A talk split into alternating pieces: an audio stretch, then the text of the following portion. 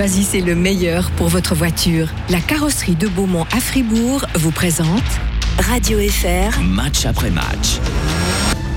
Bonjour à tous, bienvenue dans cette nouvelle émission de Match après match. Aujourd'hui, je reçois un monument de Fribourg-Gotteron, un homme qui a travaillé pendant 20 ans dans l'ombre des dragons, le chef matériel Olivier Sunio. Bonjour. Bonjour Marie. Olivier, vous allez vous arrêter à la fin de cette saison. Expliquez-nous déjà, premièrement, pourquoi vous avez pris cette décision. Alors j'ai pris cette décision parce que tout simplement euh, j'arrive à la retraite, j'aurai 65 ans au mois de juin et puis euh, c'est la raison pourquoi je vais arrêter mon poste de chef matériel. Alors vous allez euh, vous arrêter, vous avez l'âge de la retraite, vous l'avez dit, est-ce que vous avez prévu de vous la couler douce ou est-ce qu'il y a encore des choses que vous avez envie de faire? Alors moi, je suis quelqu'un de très actif. Hein, il faut que ça bouge.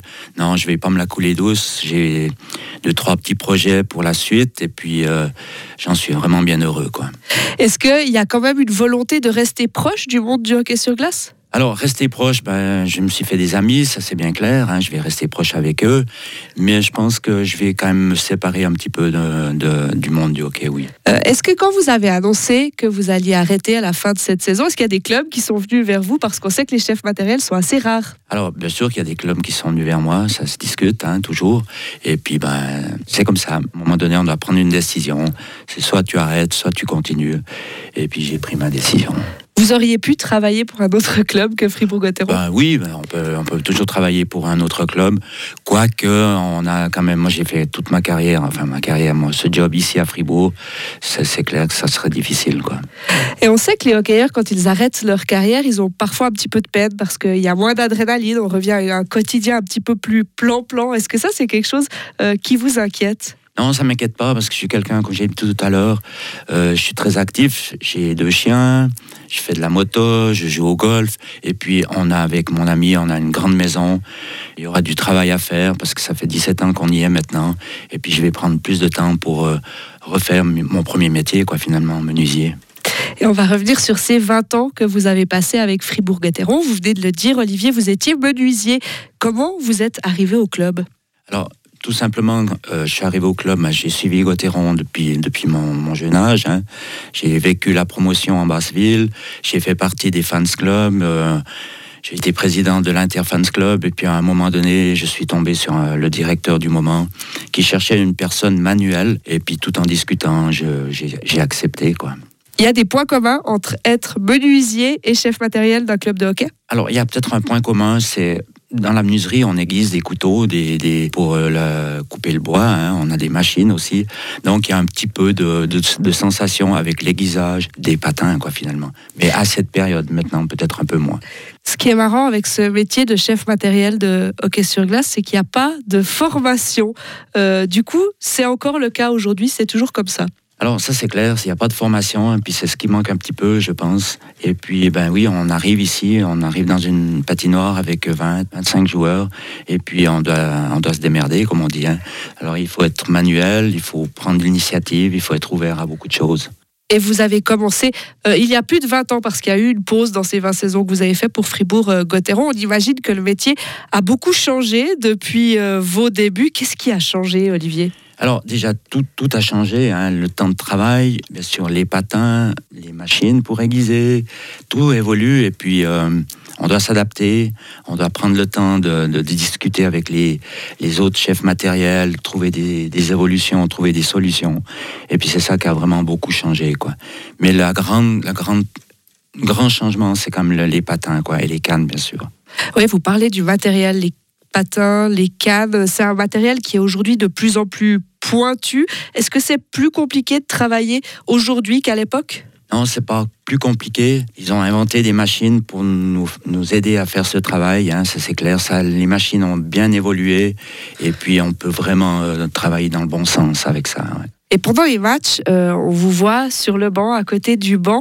Euh, vous êtes toujours à l'affût pour voir si un joueur a besoin de quelque chose. C'est comment de gérer cette adrénaline-là Alors au début, c'est vraiment, c'est, moi je me souviens tout au début, on est, on est focus là sur les joueurs, on regarde tout, puis avec le temps, on, prend de l'expérience, tout, mais c'est vrai qu'on doit être prêt à, à, faire notre travail, quoi.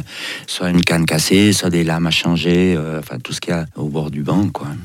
Est-ce qu'il vous est déjà arrivé que vous ne puissiez pas aider un joueur, euh, quelque chose de fou qui lui serait arrivé avec son matériel? Non, alors ça franchement non. On doit faire quelque chose, on doit inventer parfois quelque chose, et puis on a tout pour qu'on euh, puisse réparer s'il y a vraiment un problème. Quoi, Des fois, ça prend un peu plus de temps, des fois un petit peu moins, mais on, a toujours on doit toujours avoir une solution pour euh, que le joueur puisse repartir sur la glace. Vous vous souvenez de trucs un petit peu fous qui vous sont arrivés? Oui, euh, un jour, un, joueur arrivé au banc, il avait plus de coquilles au bout de son patin, et là, ça a été pas très drôle, mais on a trouvé une solution. Il a dû changer de patin, mais c'est vrai que ça, ça fait vraiment bizarre. Quoi. Il avait en fait les chaussettes à l'air, c'est ça Il avait les orteils à l'air, Vous êtes là lors de tous les entraînements, lors de tous les matchs. Euh, on sait que c'est des heures et des heures que vous passez à la patinoire.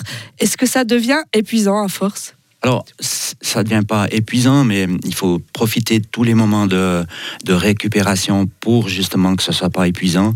Et puis, ben, quand on, comme cette année, qu'on va en playoff, la fatigue, elle s'oublie un peu et on trouve une motivation extraordinaire pour, euh, pour ces matchs de playoff qui vont venir tout bientôt. La motivation, elle, nous quitte jamais quand on fait ce métier ah, En tout cas, chez moi, non, on ne me quitte pas. Hein. Bon, il y a des jours où on est un peu moins bien, bon, c'est clair. Hein.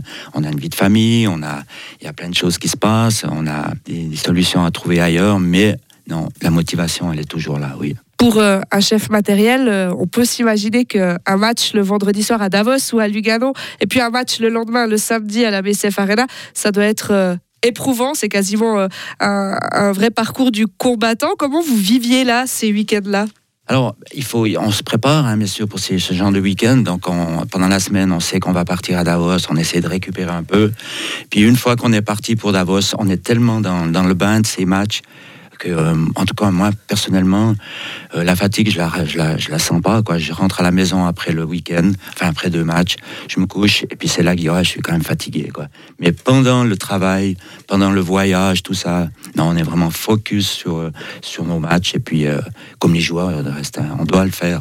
Est-ce que un de vos ennemis, c'est la neige sur la route? Moi, j'ai eu beaucoup de chance. Hein, depuis 20 ans, on n'a mis qu'une fois les chaînes.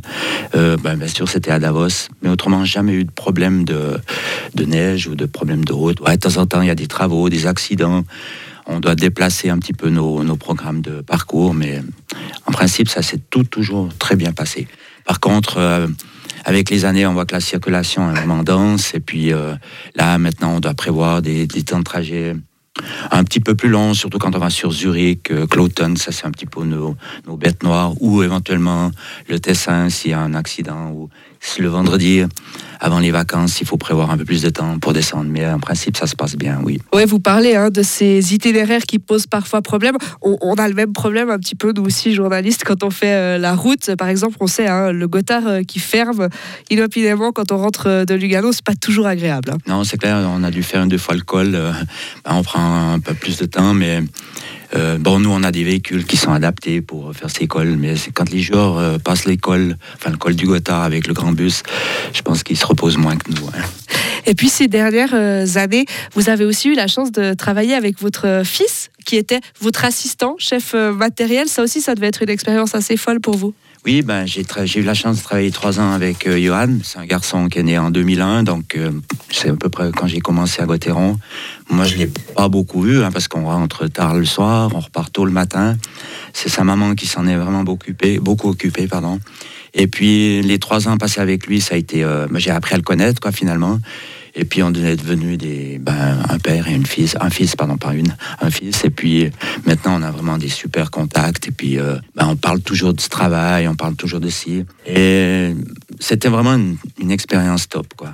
Être euh, chef matériel, ça veut dire être souvent loin de sa famille, mais ça veut dire aussi être très proche d'une équipe.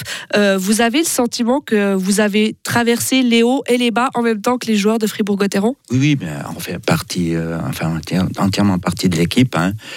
quand ça va mal, ben, ça va mal pour tout le monde. Hein. On rigole pas quand les joueurs, enfin quand on a perdu un match mais il y a tellement de bons moments que bah, c'est hyper motivant ce job et puis c'est une passion quoi. Est-ce qu'on devient aussi un peu le confident de ces joueurs pendant ces moments-là? Oui, euh, avant, avant l'entraînement, après un match, après une défaite, le matin, ils viennent. Oui, bien sûr, on est un peu des confidents, on discute un peu de tout. Ça, ça libère un petit peu l'esprit et ça fait du bien à tout le monde, effectivement. Ouais. On sait que les joueurs sont souvent très attachés à leur euh, chef matériel. Quand ils ont appris que vous alliez arrêter, ça a été quoi leur réaction? Ouais, c'est clair. Il y a eu des réactions ben, drôles et puis des réactions bizarres, mais c'est clair, on va, on va se quitter.